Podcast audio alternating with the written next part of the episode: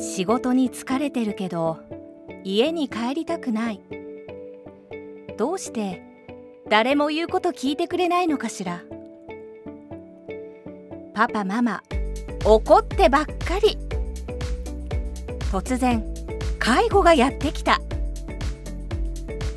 日本初の家族の学校では人間関係リテラシーをはじめ家族の法則を学び家族関係人間関係の在り方を考えます。家族を学ぶことは生きるを学ぶこと。インストラクターコースもあります。検索は NPO 法人日本家族関係人間関係サポート協会まで。ひろこ先生と家族を考えるラジオ。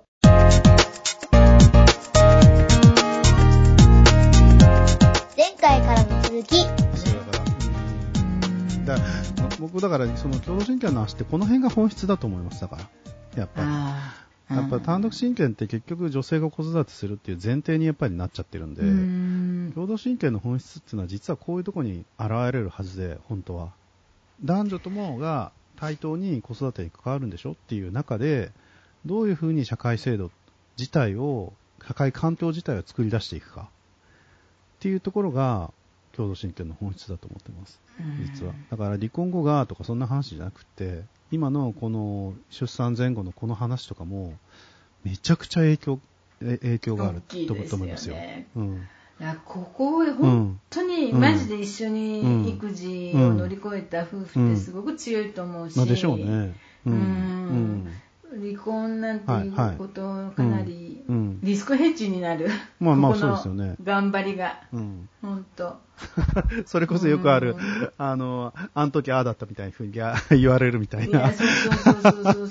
話がありますからね。だうん。うん離婚ってやっぱ女性の申し出がすごく多いわけで,、うん。うん。で男性は気がつかない。そんな思いを妻がしていたっていうことに気がつかないんだけど、ここむちゃくちゃ一生懸命、あのわかるわかる。二人で向き合ってわかるわかる。乗り切るっていうことがかる。長い夫婦生活うんうんうん。の。わかるわかる。安全弁になっていくっていう。そうですね。そうですね。ん。うん。ここ本当大事大事ですね。ですね。うん。うん。うん。わかるわかる。なかなかね、まあ、い今の現状で言うと、うん。まあ、パパは、うん。いや、俺手伝ってるよねって、うん。仕事も頑張ってるし、うん。そんな大変なの、いや、もっと子育て楽しみなよ、みたいな、なんか、あのー気楽な感じなんだけどママは、はいはいはい。あのなんで分かってくれないんだろうっていう、まあ、イライラ全開？で大体仕事に行けるなんて本当羨ましいことだし、特権階級仕事に行けるなんてはいはいはいはい。でもう眠いしうんもうしんどいしうもう限界で、まあ、やる気あんの？っていうような、うん。でそれはがこういくら言っても、こううん。なんか何これ、この紙一枚なんかは挟まってるようなさ。なん一生懸命言うんだけれど、なんかダウンジャケットの上からなんかこう書いてるような。なんかそういううんこう感じがして、だや無理なんだなと思うと同時に、夫に対する、うん。まあ、ちょっとした不信感とか苛立ちとしょうね。か、うん。うん。でそれがうん。だんだん嫌悪感になってくる。でしょうね。でしょうね。うん。それで夫婦関係が冷え込んだりとか、うんわかかる。でまあ、ここセックスの問題が出てくるんだけども、うん。当然もう、うんうん。あの何言ってんのって感じ、はいはいはいはいはい。アホじゃないのみたいな、はいはいはいはい。あなたゴリラみたいな、なんかそういう感じ。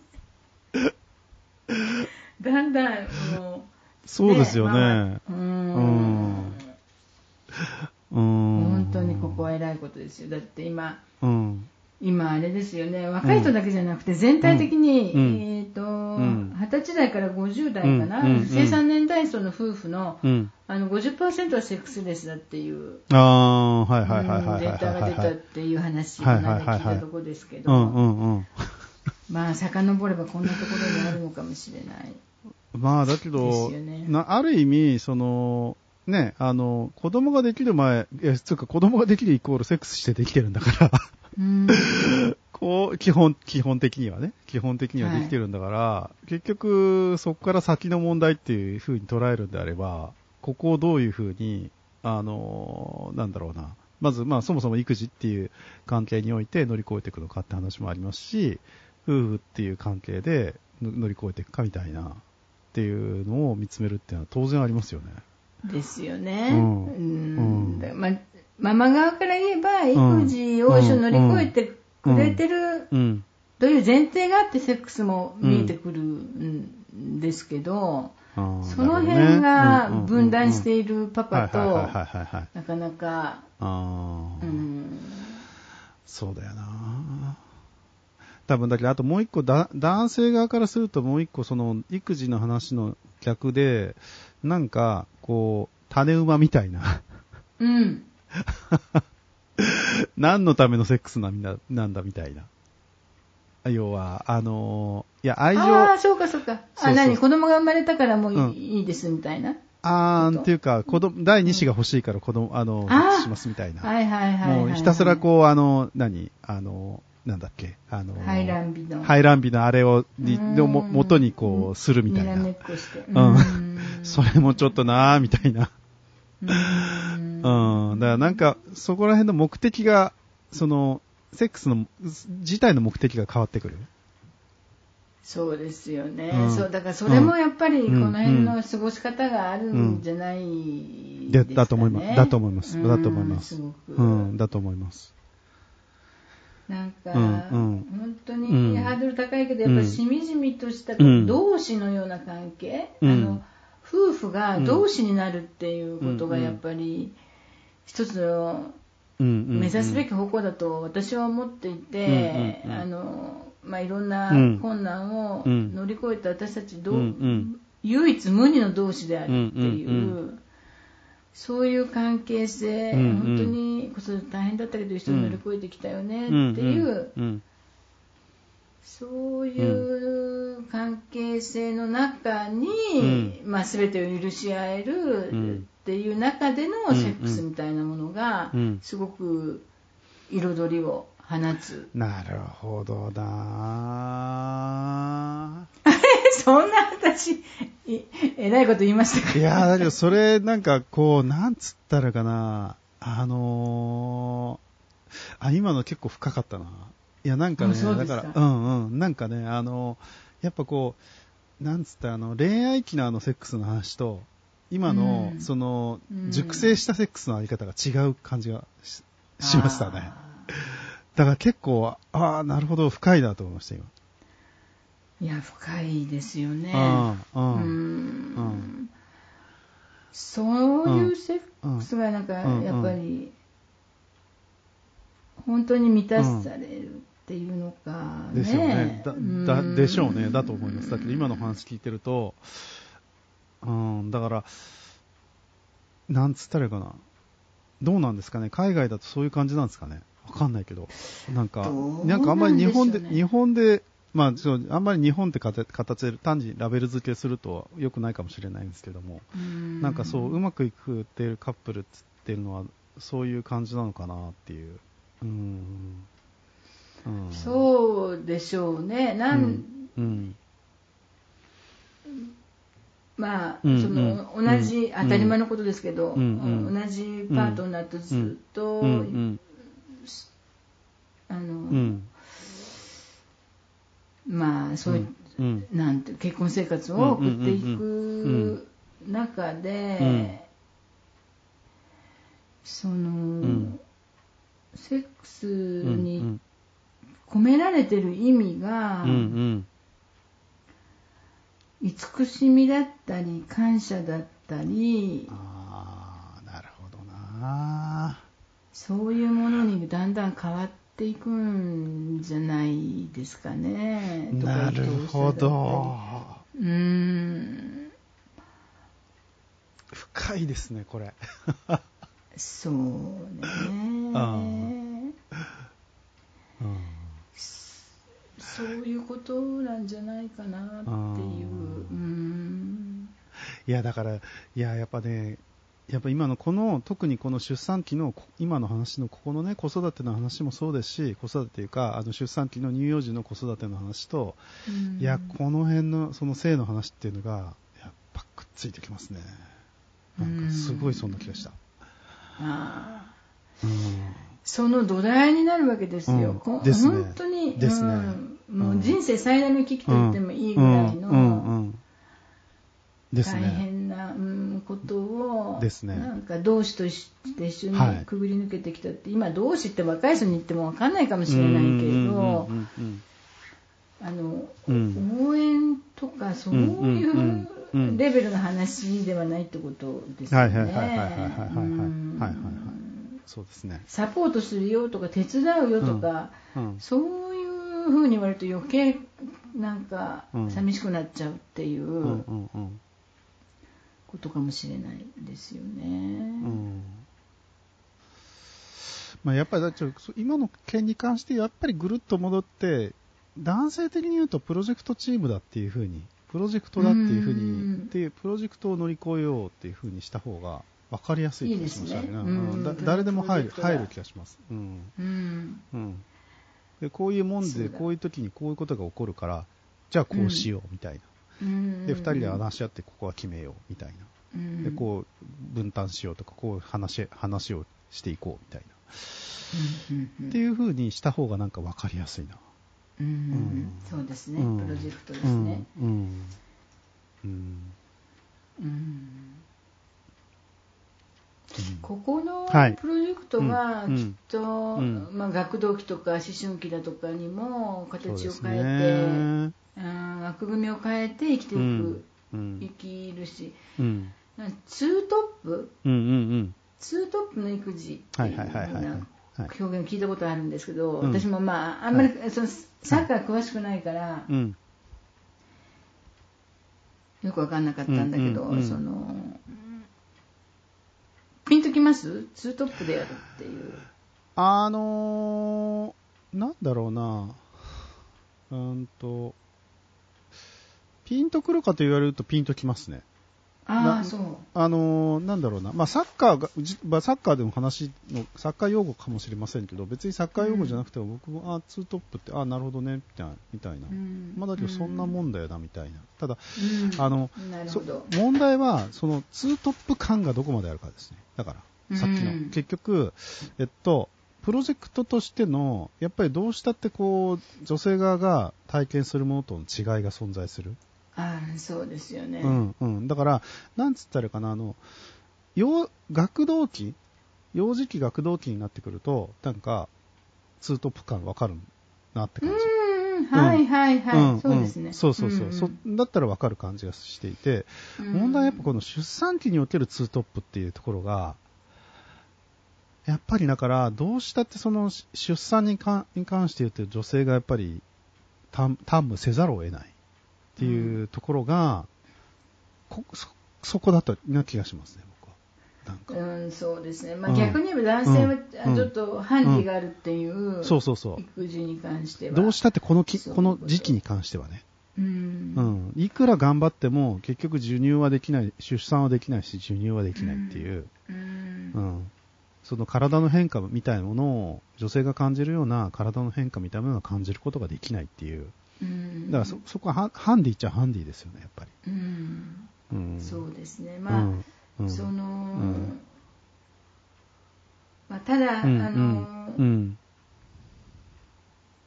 まあ授乳以外のことは何でもできるって言えば何でもできるそうそうそうそう。っていうことですよね。そううん。授乳以外だったら何でもできる、本当。うんまあ僕だからまあ、うんと、少なくとも、ま、周囲、授乳以外の周囲のことは何でもできるし、だから子供をあやすとかも全然別に泣いてる子供を抱っこしてるなんて別に普通だった、普通にできるし、うんまあだから、おそらく本当授乳以外何でもできるって感じだと思いうんうます。んうん。そうですね。うん、うん、うん。うん。まああのーうん本当に男性授乳以外何でもできるんだけど、うんそのなんだろうな、うんうん、どうしてもこの夫婦で溝が飽きがちになるっていうことのなんなんでしょうね。うん、ああだから、やっぱり体の中の変化がわからないっていうところが、そこが、そこが女性の体の中の変化がやっぱりわからないっていう部分がどうしたってあるんで、うんだから、なんだろうな、うーん、やっぱそのツートップ話で言うと、やっぱりツートップでいになりきれない時期がこの時期なんじゃないかなって気がしますけどねうん、感覚的には。うん。これね難しいんだけど、その、うんうん。全くうんうん夫うん。に同じことを求めるっていう、をやってもらわなきゃいけないっていう風な前提に立つと、うん。すごく苦しくなっちゃうあのあ、で、はいはいはい。あのそそうなればうん。まあね、いいいいいいけれど、うん今の,、まあ、うんこの育休もはじめとするこうんの社会制度の中で、うん。そうもいかない状況の中うんで、うん現実的にできるラインとしては。何が大事なんだろうかってことをねちょっと本当にそうですね。うーん考えてみると、うん。あのそうですね。なんだろうねすごうーん期待値もね人によってすごく違う違っていてねだと思います。あの、あるうんカップルは、うん。うんまあ夫はすごく忙しいわけですよね。で、まあ、妻もあの、うん産休中、ばうん。まあ、2人とも結構バリキャリで、あの産休中なんだけれど、また夫はね、まめなのよ、すごく。で、あの LINE とかね、とかそのはい。通勤電車の中で今何してるとか泣はいてないとか夫が送るわけですよ。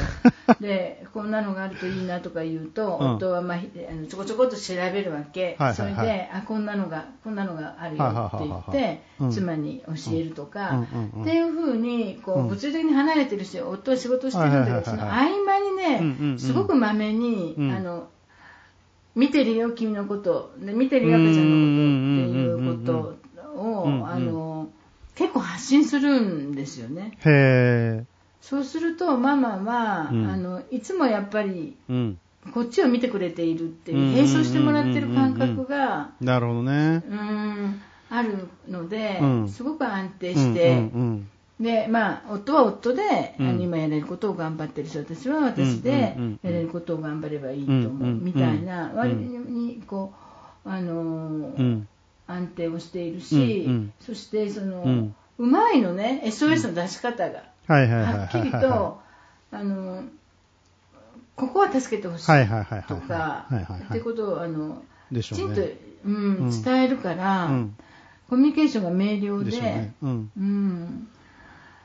っていうことがあってね、その、うん。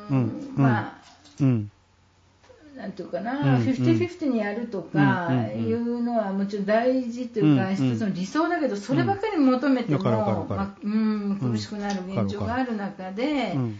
やれることってさ。あの心はつながってるよっていうことをまあどういうふうに妻に伝えるかっていうことと、それからうん。妻も、うん。あのこれ、うん。妻の自己文化って感情と理性のねあの自己文化がしっかりしていて、理性的なコミュニケーションで、うん夫のその助けを引き出す力の強い妻は、うん。夫婦関係うまくいくっていうふうにでしょうね。う。うんんあのいろんな研究結果からも言われていて、うんこういうところでも、うん。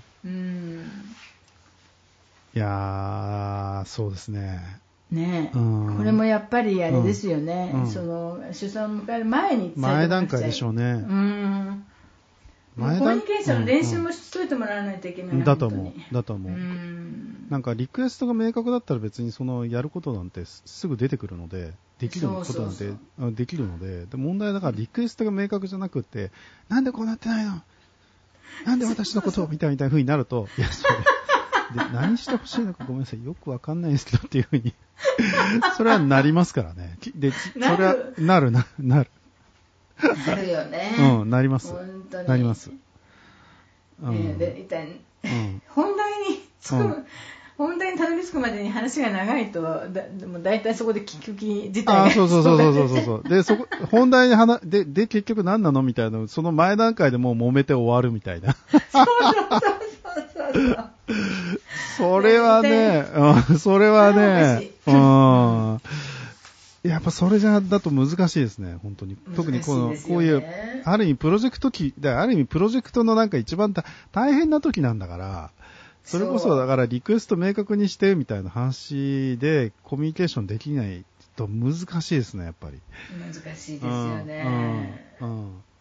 うんまあここはいろんな練習をする時期ですね、うんですね。本当に。ですね。ううん。んまあ、あるいは、ん。結婚してからの練習が生きる時期と言ってもいいのかもしれないけど、まあそうね。うん。まあだけどここまでの感じのこと起こらないですからね、結婚してる。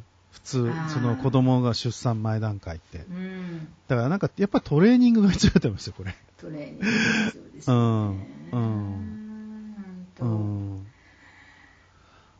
当いやー。うんここ、まあ、本当に繰り返しになるけども、はい。その後の家族の幸せがね鍵を握るところだし、そうですね。まあ、そうやってリクエストを明確にする、そしてうんうん。やっぱりパパをこまめに、あの発信するとかうんリクエストにしっかり答えるとか、うんうん。っ。ていう昔はその仕事場に家族のことなんか持ち出すなんてとかねでしょうね。あのそういうのがあったけど、うんうん そういうのも、うんうん。あのアンインストールしていただいて。ですね。ううん。ん。わかるわかる、それは。本当。うん。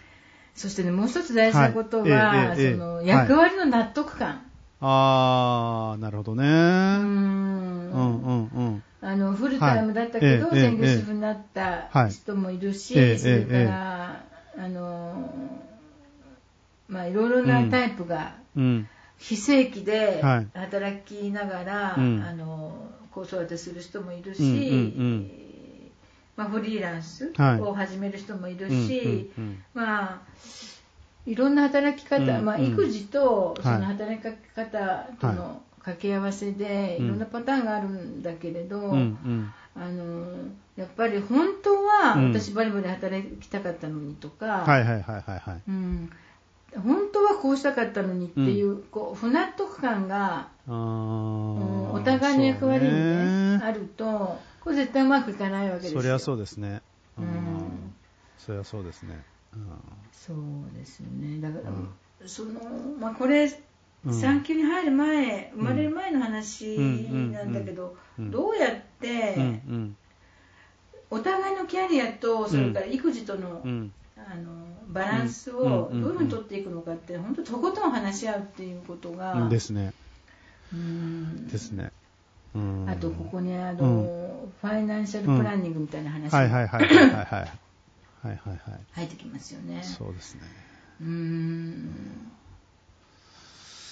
そうですね。なんかこの辺はなんかプランニング、そうですね。あの、あと、いつも話してる、だその中学受験問題そうのあの辺の話も含めて、プランニングを、その本当に出産前段階で話しておかないと、まあそもそもだから出産するかどうか含めてね、この件は。うっんていうのが、やっぱり話し合わないと出てこないですよね、これ。うんですねうん自分たちの、うん。うんうん生活設計を立てるっていう、でしょうね。ねでしょうねこ。とがここは。うん。そこは。本当にそこがないと、うん。本当にわだかまりが、ねこんなはずじゃなかったのにとか、でしょうね。うんでしょうね。ですようね。ん。そうするとやっぱりうん男性は仕事っていうのがまだまだね、うん根強いので、うんやっぱり自分が犠牲になったとか、うんうんうん。そういう気持ちが、うん。まあ、だけど、男性が仕事にか、仕事っていうそこの根強さに関しても、なんだろうなそこまで追わなくていいんだよっていう前提に立てるかどうかっていう。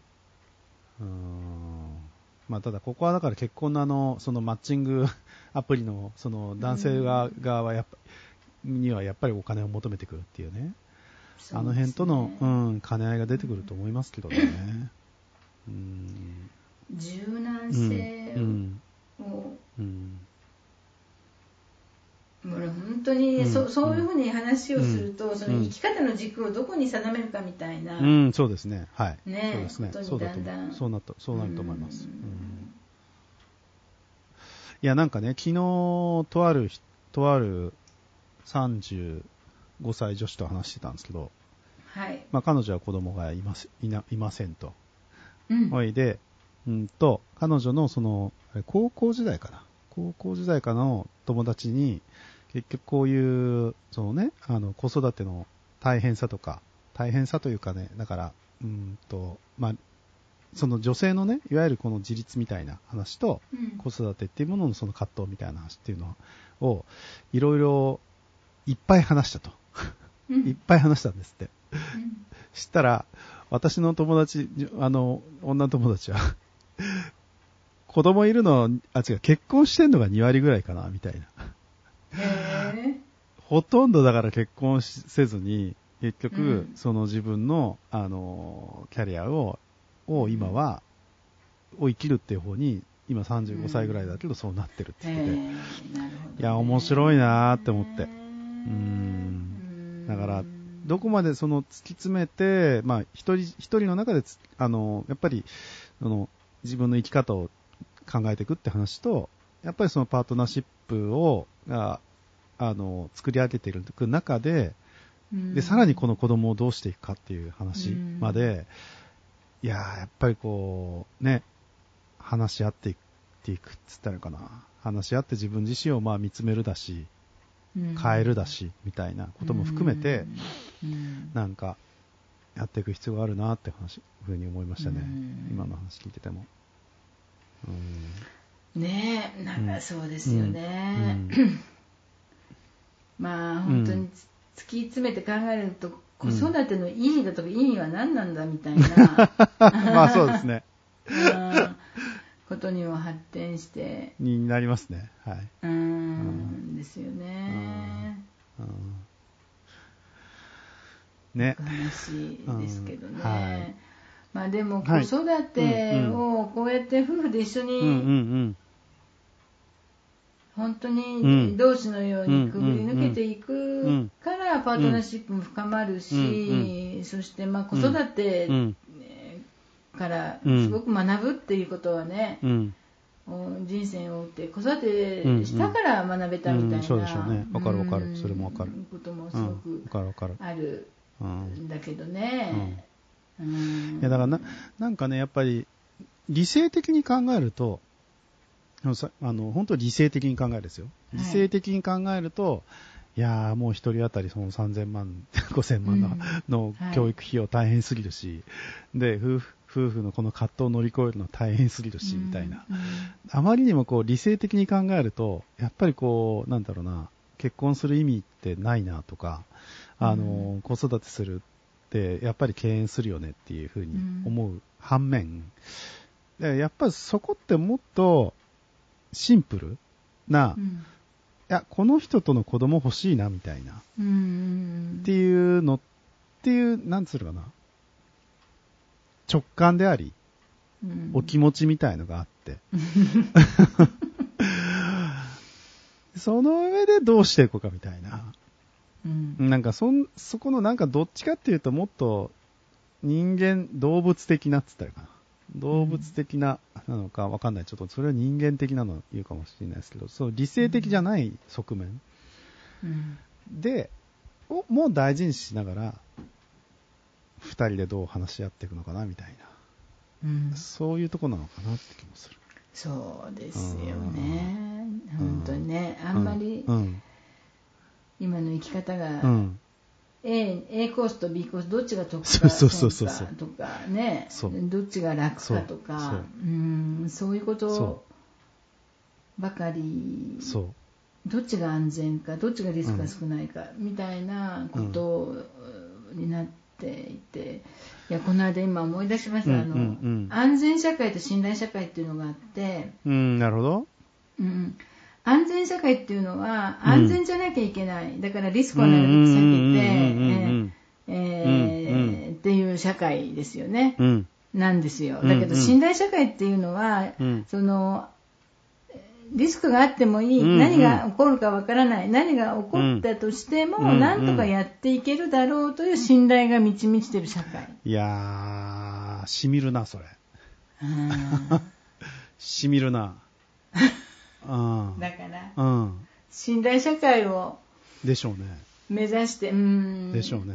ねえ。うん。安心社会って言ったら本当に砂漠のようになってしまう。だと思います、僕。ねえだから、なんか安心、なんかだから、このね、共同親権会員の話で、安心安全の面会交流っていうような表表現をする人たちがいるんですよ。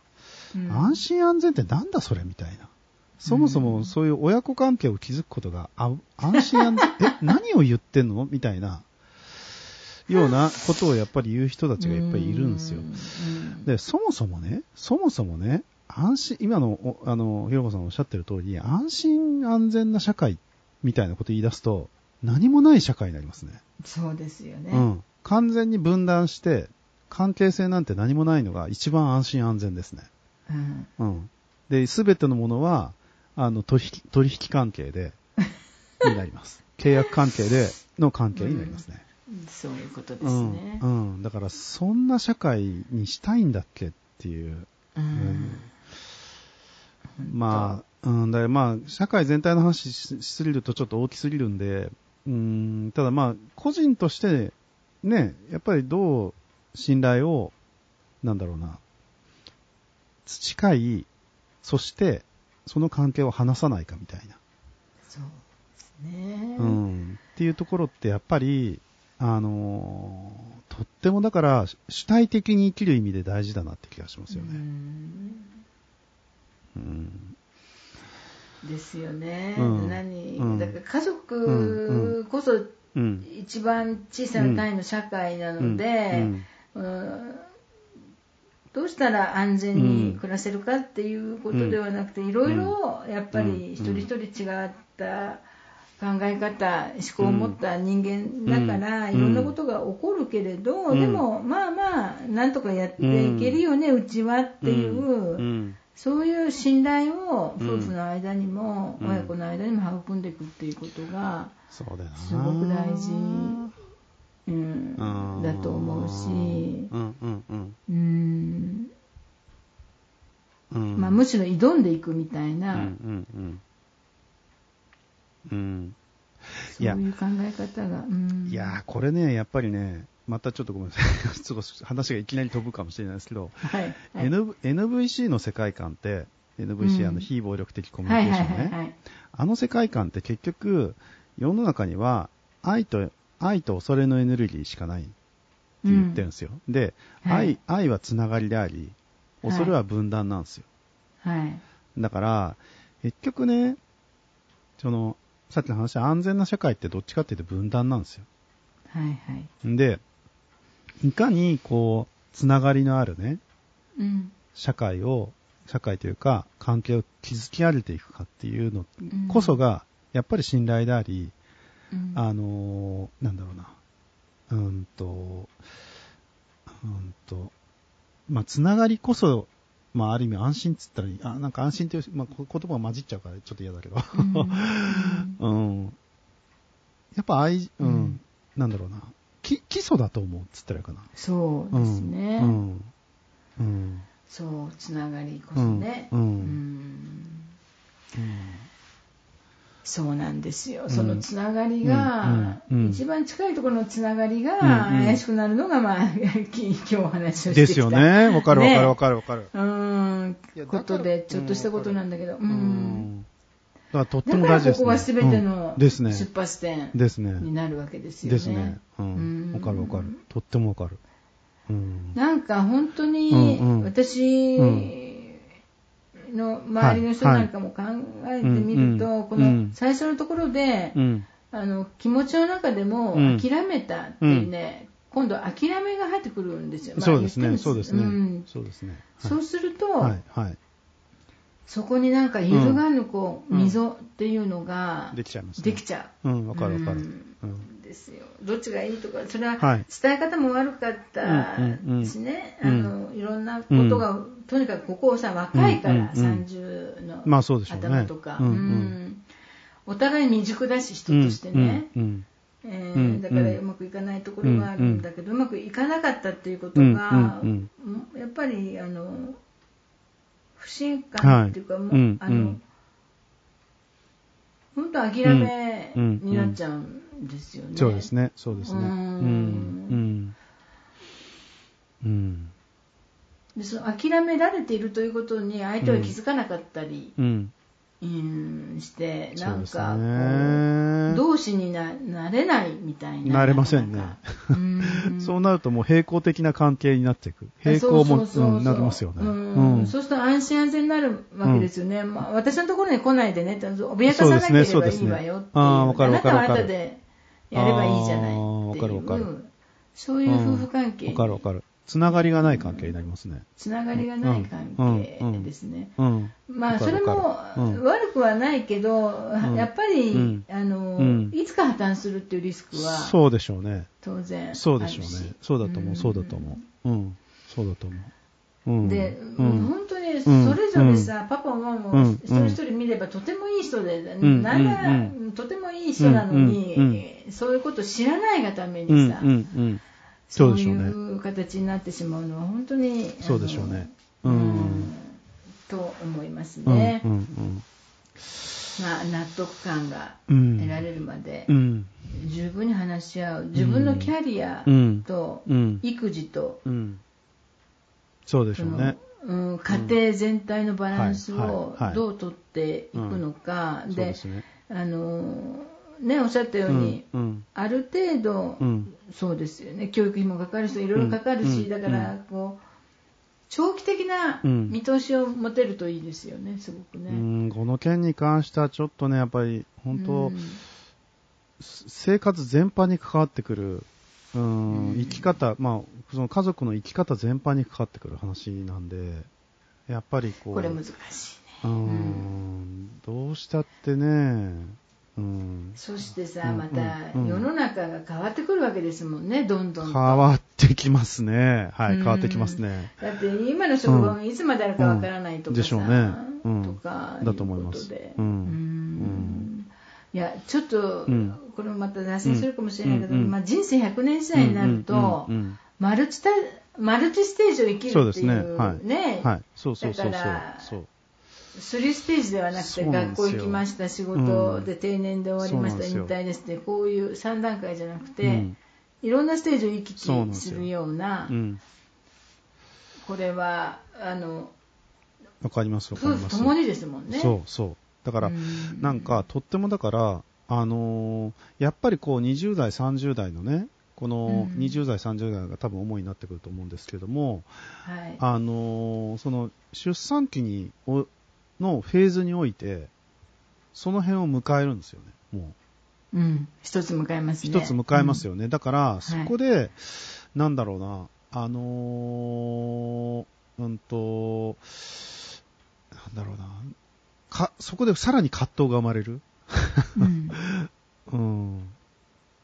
子育て、生まれやすいですね、生まれやすくなりますよね。うんだからすごいその辺は、いや、悩ましい時代にななったなって感じがする。だから、昔だったら、それこそ定年退職までみたいな話があるんだったらね。そうです。うん、この辺は安定して乗り越えられてた。うん。けど、今って多分そういかないと思うんですよ、もう、うん。今後。どんどん変容するし。そうですね。うん。うんそういう意味では、うんまあ、フリーランスになっても、まあうん収入は下がっても自分で稼いでうん。いける力を、まあうん持つっていうことは強みになああ、るか僕もね、もしれないですそれはそう思う。な。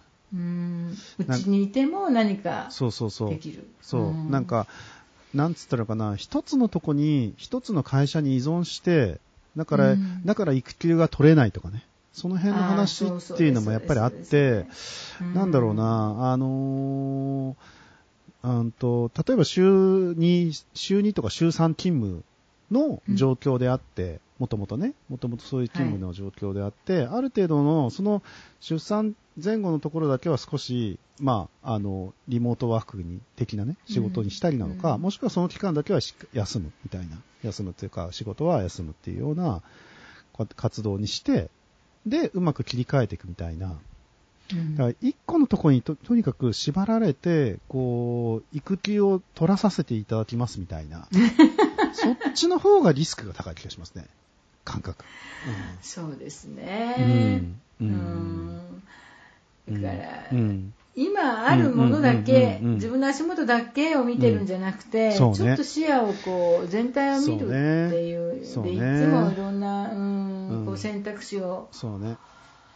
視野に置いとくっていうことは、あー大事ですね。うん大事なことなんか、そういう意味では、確実に僕今ね、あの、やっぱフリーランスになってやっぱ思ったのは、あの、圧倒的に子育てにかける時間はかけられるんですよね。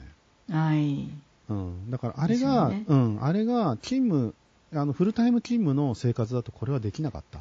うんうん。だから、なんだろうなうんと、ね、うん、あの、少なくともあの、どこかに行って、あのー その時間、働くっていうモデルにおけるその共働きっていうこと自体が、やっぱり無理ゲーすぎちゃっていたけれどもうん、少なくともどっちか片っぽが、こういうフリーランスみたいな、で、リモートワーク的な話か、あの、で、リモートワークというかやっぱフリーランスだな。時間も自由に働けるみたいな、働き方っていうのがあるかどうかによっても結構変わってくる気がしますね。そうですね、うん。夫婦全体の柔軟性が違ってきますですね。ですね。本当に、うん、そう思う、そう思ううん、そう思う。まあ、お互いが固定されて、うん。なんかピンでこう止められちゃってるような、そうそうそうそうそう。あー。うん。で突然、うん。夫が海外し、うん。なんか転勤とか、うんそれはね。それはそうだよなって思いますよ。うん。そうですね、うん、思う思う。うん。だから、うんまあ、うんちょっとまた話も飛ぶけど、こうやってマルチステージをこう生きていく、お互いに夫も妻もそういう時代。になると、本当にうん。パートナーシップがむちゃくちゃ大事ですよね。でしょうねいつも話し合って、いつも真剣に悩み、うんアイデアを出し、うんうん。まあ、うん他の人が言ってくれないようなうんうんうん。厳しい意見も言ってくれる、そうね。そういうパートナーうがん。いるかどうかってそいううのは、ね。そうね。うんん。とっても大きなこと大事ですね。ですね。うん。あとはそうですね、あとまあ、うんうん。その、はい。もう一つ、んうん。まあちょっと、はい。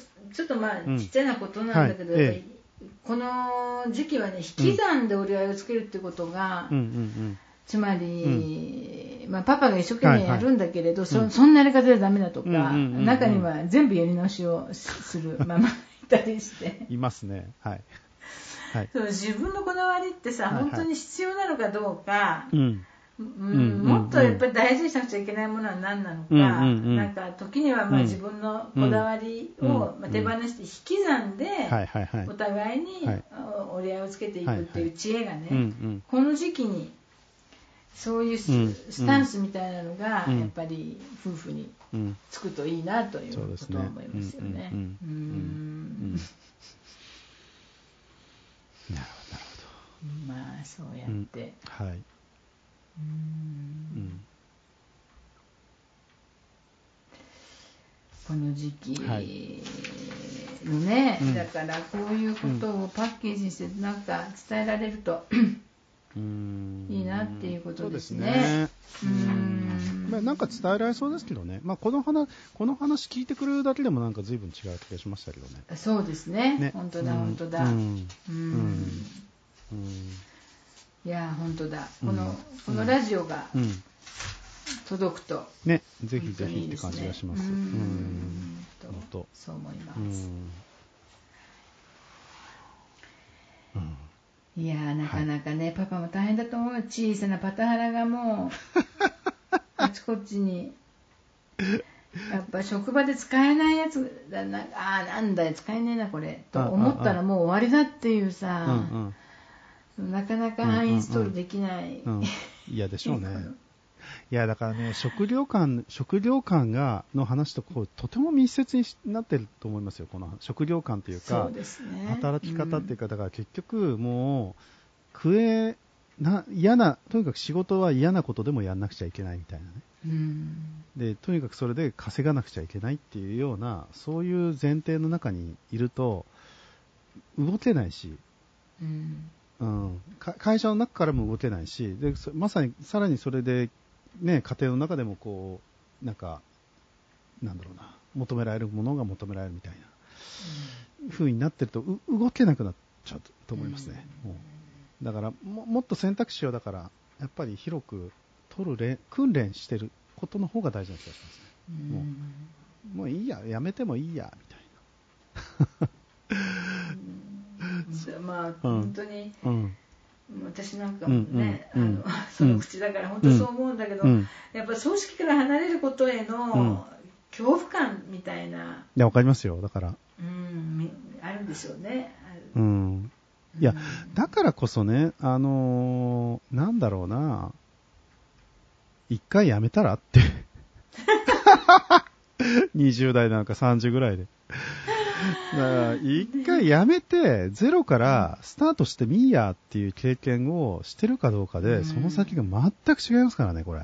だから、やっぱりあのね、あの、し もうあの、それこそ戦後の集団就職みたいな世界観の、はいはい。今の一斉就職でずっと働き続けるみたいな、それを一回やめた方がいいと思いますよ、これ。もう、一回ゼロ、ゼロクリアする力があれ、あ、ゼロクリアしてそこから立ち上げる力があれば、あ、いくらでもいけるんだっていうふうに思えるようになってると、別にこの期間やめてもまあいいか、みたいな。2年間ぐらいだろう、みたいな。って思えるかもしれないし。ねうん。うんまあ、諸外国のうん。なんかね、うん。フィンランドなんてうん。結構うん。その辞めるけれどうも、ん。その間のその職業訓練みたいなのが結構あのうん。保障されていて、ん。どんどん。まあうん。うん新しいスキルを身につけてうん。次の職場に移っていくみたいうん。なすごく流動性が高い職場のねうん。あの全体がうん。国全体がうん。なんか、これ、これそうそう、いろんな議論でちょっと、これあんまり世の中的には言,、言わない方がいいよねみたいな議論があって、やっぱり育休中にいろいろやって、うん。育休が、はいはい。育休が終わる段階で会社辞めるみたいなね。これ問題があるよねみたいな話が、まあ、あるんですけれども、うん。ただそもそもね、だから、なんつったらいいかな、じゃあ給与保障みたいな、所得保障みたいなものを、どう、どこに位置づけるのか。うん。要は、戻る前提の位置づけに置くのか、戻らない、もうどこまで戻す前提で置くのかみたいなね、意味で言ったときに、まあ、ぶっちゃけ一回やめて、それでゼロクリアして、1年ぐらい、1年、年まあ、なんだろう、休んで、でも、あ休んでっていうか、まあ、子育て、子育てに専念して、うんで、そこから復活するっていうのはね、柔軟性みたいな。で、ただそこもちゃんと、まあ、その日本日本みたいにね、あの、一度辞めたら復活が難しすぎるみたいなね。うんそうじゃなくって、まあその元いた会社にももしかしたら戻れるかもしれんし、なんか、うんあの、積極的に戻してくる、も戻ってきてくださいって言えるかもしれないし、他でもいいろんな活躍の場があるかもしれないし、みたいな。うんなんかその辺のやっぱ柔軟性も欲しい気がしますよね。うんですね、ううん。ん。本当にあまりにも選択肢が少なすぎて、もう二十歳そこそこのうん。最初のうん。仕事、うん。どこに行くか、うん。行かないか行けるかどうか みたいなことでなんか一生が決まってしまうような。ねえ。うん。全然ね。それも変、変な話ですよ。変な話ですよ、うんあと80年もあるっていうのにね、うん。変な話ですって、本当そんだって、自分でやっぱり思って、思いますけど、大体3年5年やると、まあまあな、まあまあ中堅どころって言ったらかな。まあまあ大体経験したな、みたいな時になって、じゃあ次どこ行くって言った時に、何するって言った時の、その次の行き先が別に、なんだろうな、まあ転職なのか、社内で移動なのか、うん。こなのか、もしくは子育てに専念でもいいよくって、そこって。だから、なんつったらいいのかな、その辺の柔軟性がやっぱり、柔軟でいいや、いいんだっていう風なのをもそう作り上げていくしかない気がしますね、こうの辺は。ん作り上げていくしかないですね、うんうんもっと自分の人生をなんかの可能性をもっと多様で。ねうフレキシブルにわかる。わかる生き方ができるわとかるわかる。いいですよね。うんわかるとって所属で人を判断しないっていう価値観もそうね広めたいですよね。わかるわかる。いや、その、その通り、その通り。本当そう思う。ああ、もうこと、やっぱり昭和のあの価値観はアンインストールして、アンインストールしないと。いやー、わかる。本当にアンインストール必要ですね、これ。もうゼロ、ゼロベースで作り上げた方が絶対早いですよ、これ。本当に早いですね。うん。うん。ああ、本当だ、本当だ。でもまあ楽しく、はい。なってきました楽しくなってきました。はい。はい。